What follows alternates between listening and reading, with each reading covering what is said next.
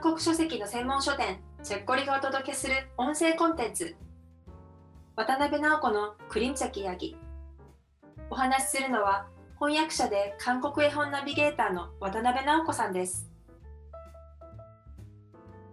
皆さんこんにちは。渡辺直子のクリンチャギヤギ第5回をお送りします。今日ご紹介する絵本は2021年の10月にチェ・ギンネンコン本を読むクマという出版社から出たクッキョン国境という絵本です。この絵本は文を書いたクドリさん、絵を描いたヘランさんという2人の作家さんが数年にわたる資料集めと調査をもとに完成させたという大変な力作で世界中の様々な国境が素晴らしい絵と工夫を凝らした構図で描かれています。まず表紙ですが、国境を象徴する線で区切られたいくつかの空間に山、海、砂漠とそれぞれ全く違う世界が広がっていて、その上に線を飛び越えていく飛行機が描かれています。鳥たちも人為的な線にとらわれることなく自由に空を飛んでいますが、手前の金属の柵には鉄条網が巻かれています。この線で区切られた空間とは対照的に夜空は一つで裏表の宇宙ともつながっています。そしてその宇宙に地球がぽっかり浮いています。絵本を開くと中には世界の様々な国境が描かれていて街中を通るものも大自然の中にあるものもありますがその中に架空の風景というのは一つもなくて全てそれがどこの国なのかというのが明記されています。風景と国境そのものだけではなくその地域の人たちの姿や周辺の植物や国境付近で開かれている市場なども描かれていてこれだけ多くの地域を写真ではなく絵で描いているのはすごいことだなと感心します。実際にこの絵本は国境のある風景をありのまま客観的に描写するために膨大な資料が必要だったと作家さんご本人が語っています。世界の国境の中には今現在自由に行き来ができる開かれた国境もあれば固く閉ざされた国境もあってそのあり方は国境を挟んだ国と国との関係をそのまま映し出しているといいます。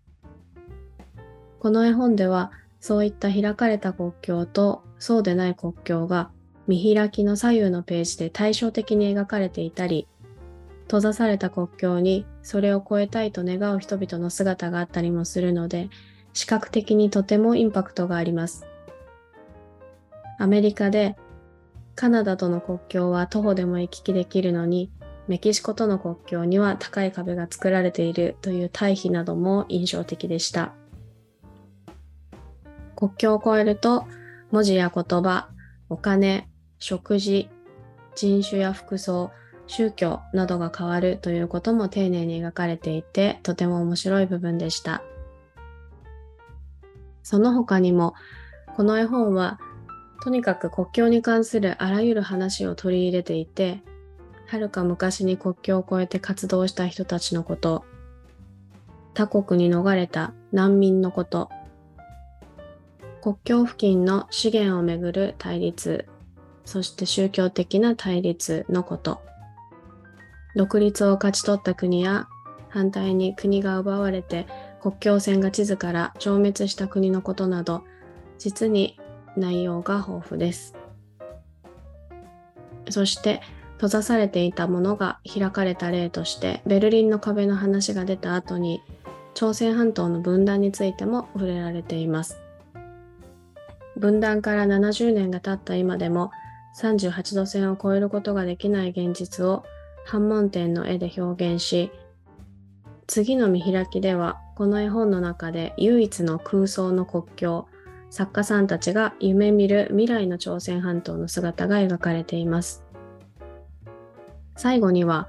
国境を引いても隔てることのできない空気や水や鳥や魚そしてインターネットなどにも触れ200近い国に区切られていても、私たちが互いに影響し合い、互いを豊かにし合っていること、そしてみんなが同じ地球の上で生きていることが語られています。この絵本の文を書いたクドルさんは20代前半に2年以上バックパッカーで世界を旅していて国境を越えると人々の暮らしがガラッと変わるということを実際にたくさん体験されたそうです。またその時にインドとパキスタンの間で初めて国境を徒歩で越えたことが分断された国に生まれ育ったクドルさんにとってはとても大きな衝撃として残っていてそれがこの絵本のベースにもなっているそうです。私自身も韓国で子供時代を送ったので38度線の見学に行ったり学校でも鉄条網を見た感想文を書いたりなど分断について考える機会というのを多く持ちながら育ちました。ドイツに行ったことがあるんですけれども、ドイツに行って初めて崩壊後のベルリンの壁を見た時にも、線や壁で国や人の暮らしを区切るっていうことについてとても複雑な思いを持ちました。なので、韓国人の作家さんが作ったこの国境という絵本には本当に深い思いが込められているのだと思います。この絵本を読んでみたいと思ってくださった方は YouTube でタイトルを検索すると出版社チェギンヌンゴンの公式チャンネルから出されたブックトレーラーの動画が出てきます。現象を手に取ってみたい方はぜひチェッコリにお問い合わせください。それでは今日はここまでです。次回もぜひ楽しみにしていてください。감사합니다。ありがとうございました。